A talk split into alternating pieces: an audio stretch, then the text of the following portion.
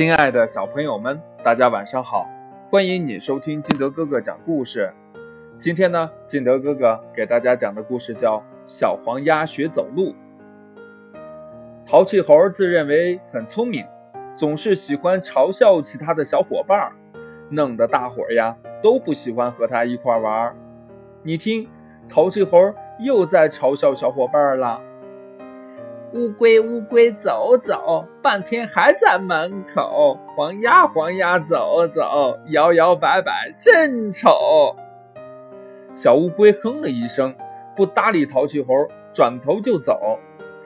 小黄鸭也想转身走开，可是淘气猴竟然边说边学起它走路的样子。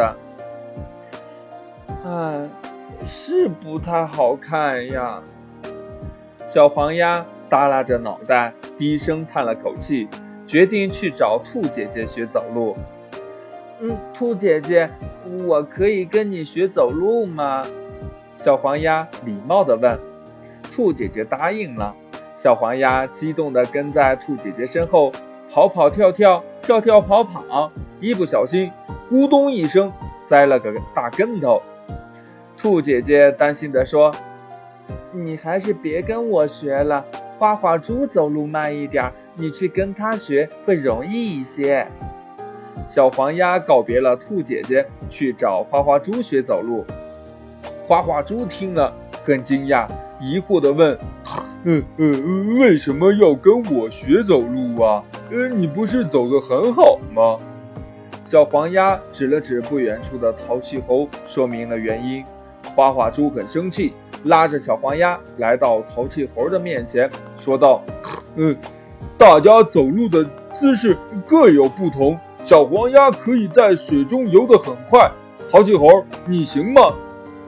淘气猴不好意思地说：“哎，我我我我好像游不过小黄鸭呀。”小黄鸭支支吾吾地说：“我的重心偏前一点儿。”身体总是爱前倾，我只有把身体向后仰，才能使重心后移到双脚的地方。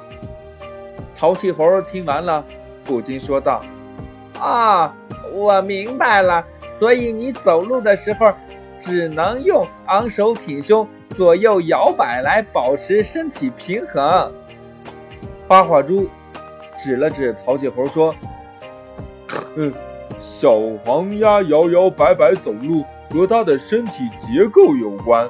你以后不要再整天挑大伙儿的毛病了，不然呀，你的朋友就只有你自己了。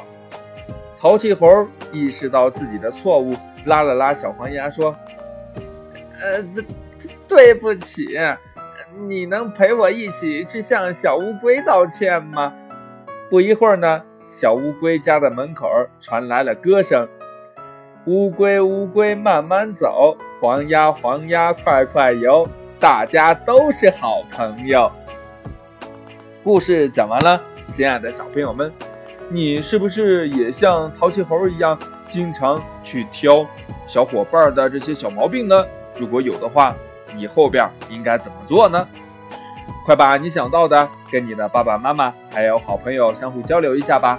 喜欢听金德哥哥讲故事的，欢迎你下载喜马拉雅，关注金德哥哥。亲爱的小朋友们，今天的节目呢就到这里，我们明天再见，拜拜。